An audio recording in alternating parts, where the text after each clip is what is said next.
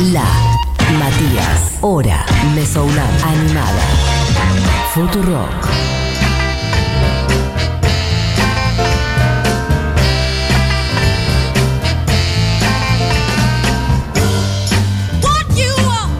Si es jueves, si es una Aretha Franklin, es porque tenemos una Barbie Recanati para hacer un episodio de Mostras de Rock que el de hoy está hermoso e interesantísimo. Así que que diga Barbie por dónde quiere, por dónde es. Vamos Hoy. a arrancar por acá. Bien. Se murió Charlie Watts. Efectivamente. Para mí, se murieron los Stones. Sí, es lo mismo que yo dije al aire. Ay, mira, Sí. como Reconnection. Ah, A mí me gustan mucho muy los triste, Stones. la verdad. A vos también te gustan mucho. Mucho, sí. Yo soy muy fan de los Stones, entonces durante muchos años creí eh, que todo lo que... eh, me, me orientaba por la información de los Stones. ¿Está bien? Eh, me gustaban los Stones. Y conocí a Marianne Faithfull a través de los Stones. La conocí como la ex de Jagger. Sí, total. Y como una musa de los Una Stones. que andaba por ahí dando vueltas, Sí. Anita Pallenberg, Marianne Ese, Faithfull, esa exactamente. Una que andaba dando vueltas. Sí. En mis 20 escuché un disco del que voy a hablar en un ratito, de Marianne Sí. Faithfull. Me rompió la cabeza y me volví bastante fan de ella. Y ahí empecé a encontrarme con que Marianne Faithfull era menos musa que la musa de Sí, Boogies. sí. Entonces, lo que me empezó a pasar era que me di cuenta que ella tenía un, talento muy grande, que tenía un carrerón, Un tiene más de veintipico de discos, Cantidad tiene de discos, sí. muchísimas películas también como actriz, una actriz muy reconocida, con premios. Me di cuenta que mm, ¿Por qué no se habla de Marianne Faithfull ¿Por como qué? corresponde, no? Claro. Básicamente. ¿Por qué De no hecho, se- me pasó algo muy loco, Sí. eh, Mati. Me pasó algo que eh, me empecé a hacer eh, esta columna y empecé a leer varias notas de Marianne Faithfull. Eh, y cuando empecé a leer notas, el 90% de las notas se referían a ella como la ex La- de Jagger, la musa de los Stones, la amante de su majestad y un montón de datos inexactos y falsos que la empujan a la sombra de los Stones. De hecho, uno de los datos ahora después voy a contar, pero datos mu- muy errados. A ver, ¿cómo qué? Ahora te lo voy a contar, Bien, porque no te quiero quemar. Va a ser la segunda canción que presente va a ser sobre ese dato. Bueno, vamos Pero por eso. entonces. Sí, para una fan de los Stones como yo, que considera que la muerte de Charlie Bass fue la muerte de los Stones y que. bla, bla, bla, voy a hablar de Marianne Faithfull. Bien. Para romper con estos mitos. Bien. Si te metes a Wikipedia, la, vida, eh, la, bi- la biografía de Marianne Faithfull empieza así. Marianne nació en el barrio londinense de Hampstead como la hija del mayor Robert Glynn Faithfull y Eva von Sacher-Masoch. Entre sus antepasados, por parte del lado materno, destaca el escritor austríaco Leopold von Sacher-Masoch, autor de la clásica obra La Venus de los Pieles, siendo su apellido Masoch el inspirador del término masochismo. Ok. Como tal, Marianne Faithfull es heredera del título nobiliario de la familia Sacher-Masoch como baronesa. Entonces, vamos a arrancar que te metes a Wikipedia y ya Marianne Faithfull es baronesa. Y su tío es el que inventó la palabra masoquismo. Sí, sí. Alcurnia, Tiene. oscuridad, picante. Tiene una data. Una linda Tiene una data. herencia familiar. Ya podemos dejar de llamarle la musa de los Stones Sí, por sí, el simple sí, hecho de dónde nació. Sí. Así que Marianne Faithfull empieza así. A los 17 va a una fiesta, Marianne ya tenía una voz hermosa, única, era muy intelectual y era en esa época el boom del arte. Claro, una fiesta de esas de las lindas. Sí. De cultura, de arte plástica, música, joditas, Sí. sesentas. Era el boom del mundo beatnik que aparecía también en Inglaterra, el folk, la psicodelia y Marianne Faithfull tenía ahí un pequeño dream de ser una estrella de folk. Se le acerca ahí un Andrew Oldham, medio como Buitreando. con- buitreando, y le dice, yo te voy a hacer una estrella. La realidad es que lo que cuenta Andrew Oldham, el manager de los Rolling Stones, en ese momento, 1964, es que cuando la ve a Marianne Faithfull dice, era un hermoso ángel con tetas. Así Mira qué linda descripción. Así No la veía Andrew a Marianne Faithfull y así la veía la mayoría de los músicos en ese momento. También estaba Jagger, quien se enamora eh, profundamente de Faithfull. Sí. Eh, a ver, en ese momento ella ya estaba casada con John Dunbar. Dunbar. Tien- eh, de hecho, al año de esto tiene un hijo, así Exacto. que entre Jagger y ella no pasa nada. Pero el amor que sentía Jagger por ella en ese momento medio obsesivo de no puedo creer esta mina, Sí. hizo que aceptar la propuesta de Andrew Oldman, el manager de los Stones, en decir, chicos, ¿le pueden escribir una canción a esta chica así la hago famosa? Y Richards y Jagger escriben As Tears Go By. Yes. La canción que estamos por escuchar no solamente es el primer single de Marianne Faithfull, sino que es la primera canción que escriben Mick Jagger y Keith Richards. Ah, mira, ese dato no lo tenía.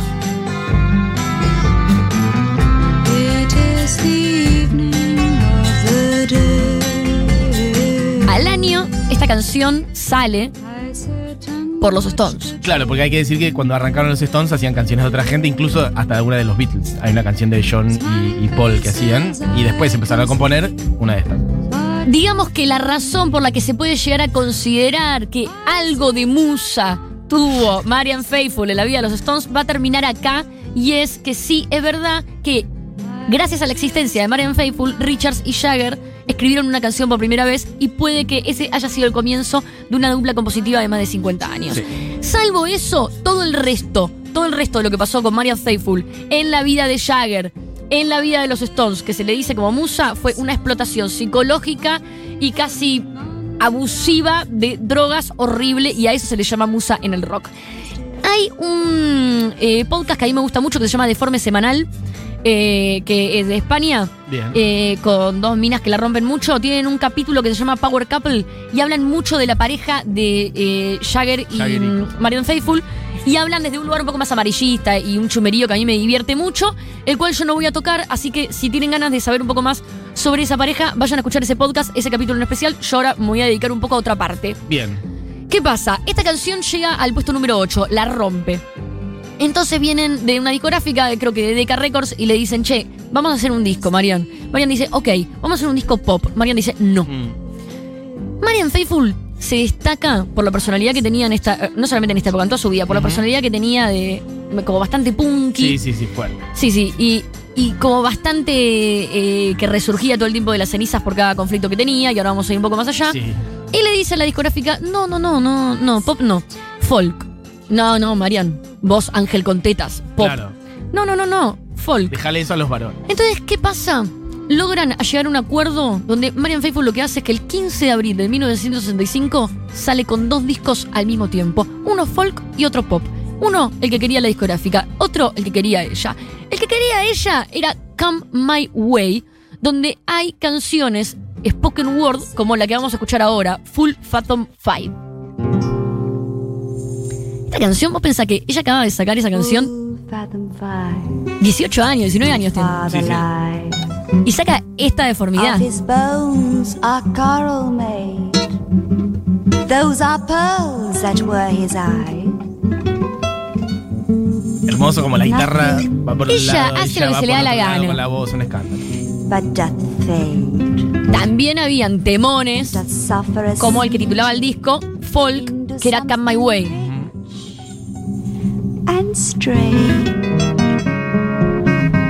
Que era todo mucho más folk.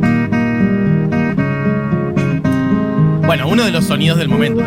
Sí, era uno de los sonidos del momento, pero que todavía las discográficas no estaban No, no, apostando. total, la discográfica quiso quería jugársela apostar. eso. Sí, ella se la quiso jugar acá. Ujú. El otro disco, mientras se- seguimos escuchando esto de fondo, el otro disco estaba lleno de hits poperos escritos por otras personas. En su mayoría eran todas estrellas compositivas de la época, estaba hasta eh, Bacharach, estaba, había un tema de los Beatles, habían temas de, bueno, de mil, pero una de las canciones que hay, dos de las canciones están escritas por Jackie Shannon. Jackie Shannon, yo ya hablé, creo que es una columna de Jackie Shannon acá, es la que había hecho eh, la canción eh, Needles and Pins, pero la dejaron afuera de los créditos. Sí, Jackie Shannon en ese momento se cogía a Jimmy Page. Jimmy Page, eh, podemos decir, es eh, era eh, la musa de Jackie Shannon. Vamos a llamarlo así. uno que tocaba la guitarrita. Tony Calder, el productor del disco, eh, va a ver a Jackie Shannon, golpea la puerta, está cogiendo con Jimmy Page. Entonces, la historia es que dice desde afuera de la puerta: Por favor, cuando terminan de coger, ¿podrían escribir una canción para Marian? Y así es como Jackie Shannon escribe eh, Come and Stay With Me y junto a Jimmy Page escribe In My Time of Sorrow. Este era uno de los hits del disco pop que saca Marian Faithfull titulado Marian Faithfull. In my time of sorrow. A mí me hace acordar a Amigobios esta canción. Yo te digo, igual será pop y no será lo que ella quería en ese momento. Pero los dos discos son hermosos discos. A vos odias este. Me están preguntando, ahí me gusta, ahí Ok. me re gusta. No, está bien, está lindo esto también. Yo entiendo que por ahí en el momento no era lo que quería ella. Pero nada, está buenísimo también. Escuchen, porque me están preguntando, recomiendo muchísimo el podcast eh, de forma semanal.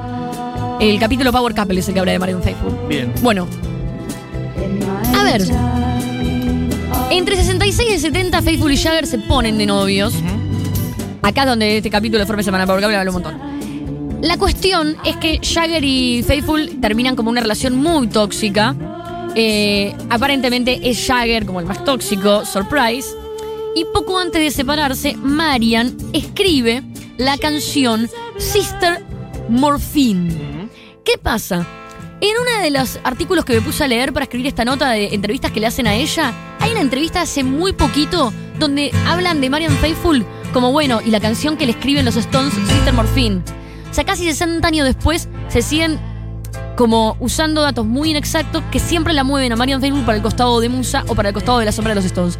Sister Morphine la escribe ella, la música la hacen Richards y Jagger, la melodía y voz y letra y la hace eh, Marian Faithful. Sister Morphine sale en el 69 eh, de la mano de Marian Faithful, que es la que estamos escuchando ahora. Y en el 71 aparecen Sticky Fingers eh, por los de Stones. los Stones y la sacan de los créditos. Y no están los créditos. Por eso, el, el disco de los Stones, ella no aparece en los créditos. Ese es el asunto. Y esta es la historia que se sigue contando, se sigue contando. Sí. Por favor, tratemos de repetir la verídica. Creo que tuvo que ir a juicio incluso para que estar en los, para después aparecer en los créditos, efectivamente, para poder cobrar del disco de los Stones. Mira, no sabía que terminaron en sí, juicio. sí. Sí, Bueno, O sea, algún litigio, no sé si juicio, estamos. pero mediación, algo hubo. Sí, sí, sí. sí. muchos de los datos que se encuentran sobre Marian son muy desajustados. De hecho, vamos a hoy. Quiero aclarar algo. Vamos a darle la derecha también a los periodistas y a la gente que escribe y a todo. Es más, hace poco, justo estaba hablando del libro de Mostras del Rock, que yo digo, una de las razones por la que el libro es novela gráfica y no tiene bibliografía, es porque muchos de los datos que a veces se cuentan en esas historias son datos que uno escucha, que lee en una biografía, que lee en una entrevista. La mayoría de las personas que hablan hoy sobre esas cosas no solamente hablan de personas que están muertas, sino que tal vez están en una época donde muy poco creíble es lo que recuerdan de los años sí, 60 obvio. o 70. Lo importante es que la historia que nosotros repetimos del rock es una historia casi sin bibliografía. Es una historia de mitos, es una historia de rumores, es una historia que repetimos y condenamos. En cambio, la historia de las mujeres en el rock es como que nos va llegando tan diluida que, bueno, pero ¿quién dijo eso? Bueno, pero que. Y mira, yo me comí que Ozzy Osbourne se comió un murciélago arriba de un escenario durante Sí. 40 años. Hay una historia que dice que Richard, eh, Richard Jagger y mm, eh, Marian Faithful Marian se van a Australia. Eh, tenían que protagonizar la película Ned Kelly, que era una película sobre un eh, héroe patrio, eh, de, patrio de Australia, lo cual ya era rarísimo que Jagger lo protagonice y ya tenía varios problemas así como de farándula, como cómo puede ser que Jagger haga esto. Sí. Y cuando se están yendo, a Marian le agarra en Australia una sobredosis o algo así. Queda internada. Jagger la va a visitar al hospital y hay una historia que cuenta que Marian Faithful le dice, no te preocupes, Wild Horses eh, couldn't drag me away. Entonces dicen que Jagger eh, la frase esa la saca de ahí. Richard dice, eso es mentira, esa frase la escribí yo. Bueno, ¿Quién le cree a quién le cree? sí, no importa, bien. pero hay mitos. La cuestión es que sí, es verdad que en ese viaje no solamente aparece el mito de Wild Horses, sino que también Jagger hace la película, la deja a Faithful en la última. Mm. Faithful vuelve a Londres y después de ahí se termina la relación entre ellos dos. Cuando se termina la relación entre ellos dos, ella queda muy enganchada a la heroína, problemas muy grandes de anorexia, le quitan la tenencia de su hijo. No sé si dije esto, sí, lo dije al principio. Marian Faithful tiene un hijo muy jovencito, 17, 18 Dunbar, años, con con, Dunbar con Dunbar y después perdieron la, la custodia. pierde la custodia y por razones que desconocemos que tenía en la cabeza en ese momento Marian, ella cuenta en sus memorias que ella decide comenzar a vivir en la calle.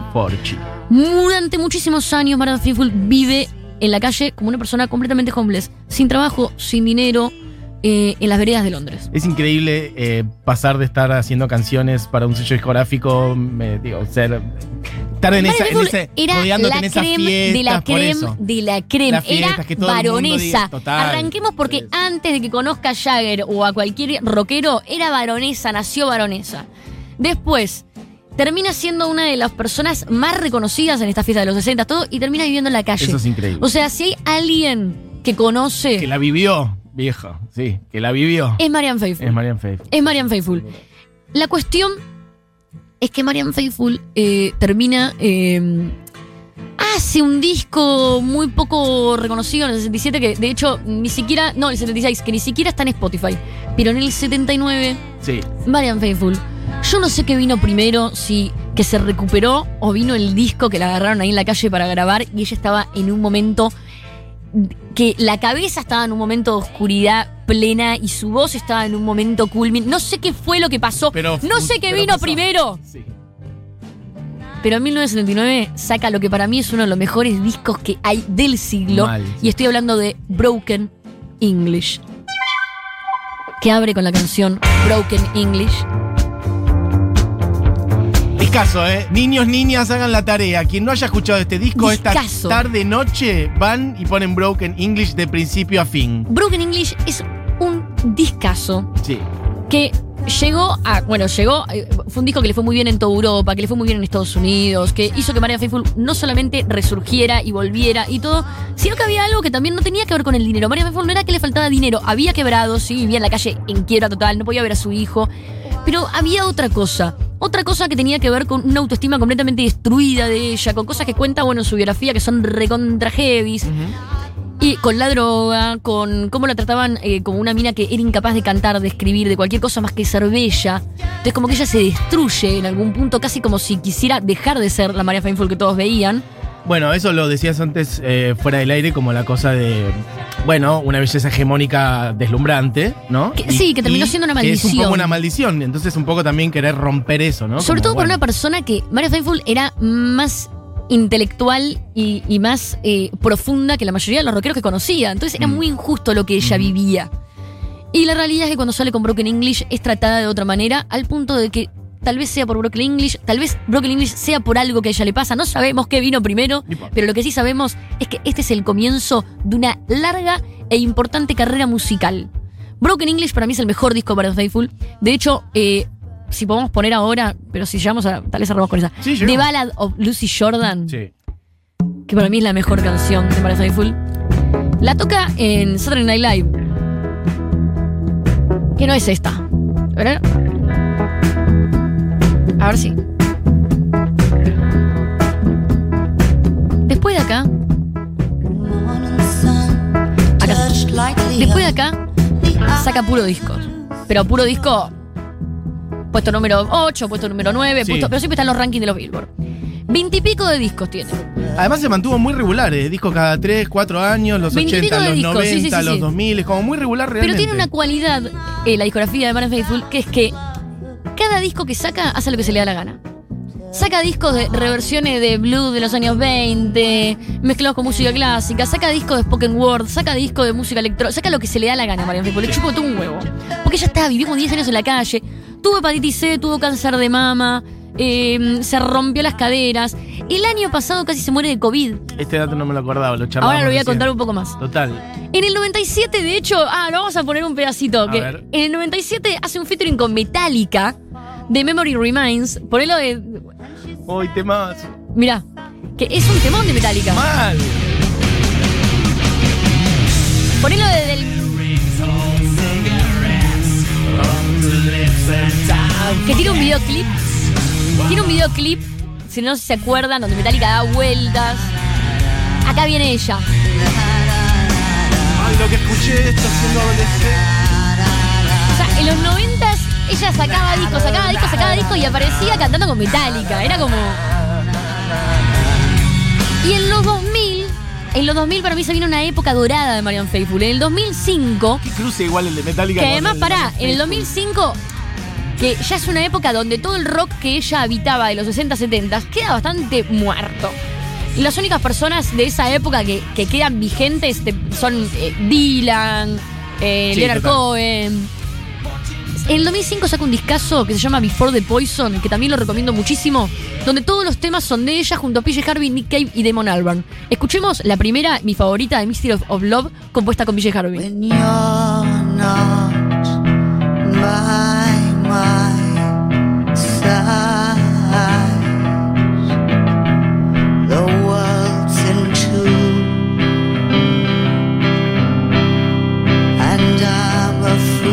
Este, disco es un discazo, ¿eh? lo recomiendo muchísimo. Before the Poison, que está ella como en un sillón una niña. Me recuerdo el día que salió y el día que lo compré. En el, y, y esto de los de lo, de lo cooperativo con, con artistas como Nick Cave, Sí, colaborar con otra es, gente. eh, bueno, sigue pasando. Eh, de hecho, en el 2004, en el 2004 como que se saca un disco como de folk tradicional inglés. Mira, bueno, pará, pará que el tema es increíble.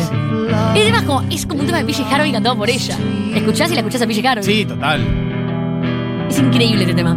Y este disco, se lo recomiendo un montón. 2014 saca un disco como de folk tradicional contemporáneo inglés, donde se escucha, por ejemplo, eh, Give My Love to London, que creo que es el nombre del disco también. Give My Love to London.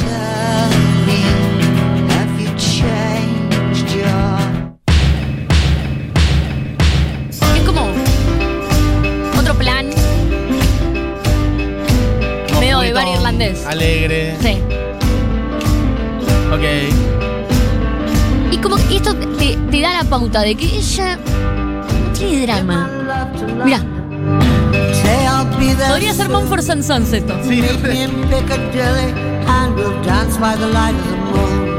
es una artista más integral ella, digamos. No es que está ca- no es, no, no es una artista de un género. Y estas son ya las canciones que escribe ella. Siempre Sí. las escribe con, con, Con otra gente. con otra gente. No, y además hay muchas canciones que ella canta que directamente son compuestas por otra persona, pero. Sí, nada, pero eso estas no le que quita estamos mérito ni escuchando, nada. no, no, estas que estamos escuchando de lo último son todas escritas por ella, que además tiene algo que inclusive lo, lo, lo- lo hacemos un montón de artistas, que es que tal vez vos escribís la letra y la melodía y una base bastante básica y tenés siempre un músico al lado que te ayuda a una componer armonía. eh, el resto de la música y armonías. En el 2019 saca un discazo, discazo. Eh, a mí me gusta mucho más el disco que escuchamos recién eh, que hacía con PJ Harvey, Nick Cave y Damon Albarn. Pero este disco es considerado también uno de los mejores discos de su carrera por la prensa. Estoy hablando de Negative Capa- Capability, Sí, capacidad negativa. capacidad negativa. Negative Capability. Eh, que lo escribe junto a Nick Cave este disco. Mirá. Y de hecho hay un tema que hace a dúo con él que es The Gypsy Fairy Queen. Ponelo minuto uno. My good friend Will calls me Puck and Robin Goodfellow. I follow the gypsy fairy queen. I follow the gypsy fairy queen. She walks the length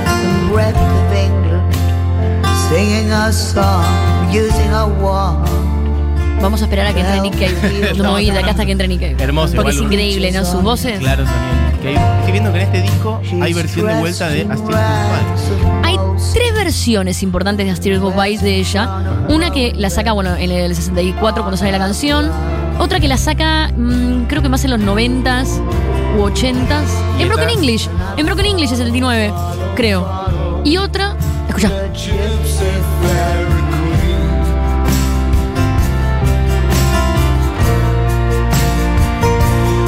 Esto, escucha esto.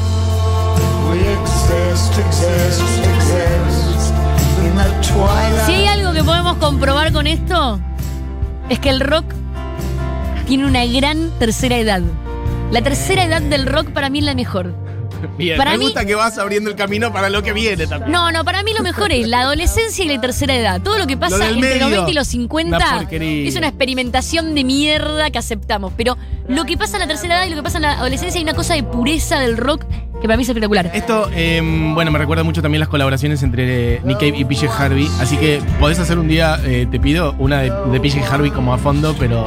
La semana que viene traigo Cositas con Nick Cave, cositas La de persona que viene ella. traigo. Sí, Y, ya me y traigo no, ir, no, ir, no ir a sus éxitos por ahí, sino abrir un poco más a otras cosas. vuelvo como loca. Los, los lados B de PJ Harvey. Estás- su vida. o sea, Harvey está en mi Por top eso 3 de se artistas le- favoritas. se le ilumina la cara a Barbie Recanati. Sí, sí, sí, se ve- Bueno, se te pido deforma un la Barbie sonrisa. Recanati, un PJ Harvey de. Eh, lo que quiero contar, eh, bueno, que eh, Godoy, como vos preguntabas, tiene Sí. tres versiones Sí. y hay algo muy loco del- que ella dice en una entrevista justo, es que dice, la primera versión de Astrid Godoy no me gusta nada, es una versión muy popera. La segunda versión es una versión muy oscura. La tercera versión, que es la que hace acá, Justo. es su versión favorita. Como la definitiva. Sí. Bien. Saca un disco en el 2021, este año. El año pasado, eh, Marta Info tuvo COVID, la pasó muy mal, estuvo internada, casi se muere. Ella lo que dice es que perdió la voz, perdió parte de su memoria, le cuesta mucho recordar cosas a corto plazo, eh, la- eh, los pulmones se le hicieron pelota y dice, yo con esto me retiro de la música, el COVID me destruyó. Qué bajón eso, ¿eh? Así que sacó un disco que dice que es su último disco, que ella, como dijimos al principio, era una intelectual eh, muy, muy eh, lectora y mm, fanática de la literatura. Y decide dar tributo a eso, donde ella cuenta que sus verdaderos héroes son estos poetas y no los rockeros. Entonces hace un, un disco, Un disco de, de- spoken word. Exacto. Porque de es poesía leída, básicamente. Spoken word. que lo hace con Warren Ellis de Dirty Three y, y de los Bad Seeds. Y Rob Ellis, el colaborador eh, de siempre de PJ Harvey. Así que ahí te puedes dar cuenta que el mundo PJ Harvey Cave Exacto. está muy alrededor de Marion Faithful en los últimos 20 años, pero a full. Eso me parece muy lindo, como que Sí. haya, haya armado ahí como una familia musical con esa gente, toda gente linda. Y te voy a elegir para cerrar la columna de Marion Faithful, podemos cerrar con el Astir How Vice versión 2021, 2000 2019 o de Bala WC Jordan para mí entera. Ah, no, pará, ¿sabes qué? ¿Sabes que hay una canción? Sí. Hay una canción eh, de que estoy revisando que también creo que es de eh, Broken English. Perdón, perdón, este, este programa eh, que te lo No, hago por favor. tanto. Vos dices. Eh, Barbie buscando en tiempo What? real canciones, ¿eh? Why, no, Why You Do It, Why You Do It. Es una canción Ah, de Marian sí, Faithful. que está es en un temón que cierra Broken English Total. y que no lo pusimos. No, no, pero bueno, para que lo busquen, para que lo busquen. se llama, se llama Bueno, Why Ya. Do It. Sí. Why You Do It, Why You Do It. Es como un, un poco un reggae también, tiene como un aire medio. también medio oscureli. Es el último tema de Broken English. Sí. eh, no me mires así, La está buscando en este Esto momento, la Se producción. llama improvisación. Esto radio es. Se- la radio sí, es así. la radio es así, la radio es pero así. si no hacemos un podcast, Buji. ¿La tenés, Buji? Si no te. Ok, perfecto. Está, bueno. Ese me parece un gran tema para cerrar porque te muestra cómo eh, Marian Faithful vuelve eh, en el 79 como se le da la gana. Bueno, lo dicho, chiques, eh, la gente que no haya escuchado el disco Broken English van y lo buscan. Aparte, tiene una tapa hermosa. Ella, como ahí, con una luz azul y el puchito prendido, puchito rojo.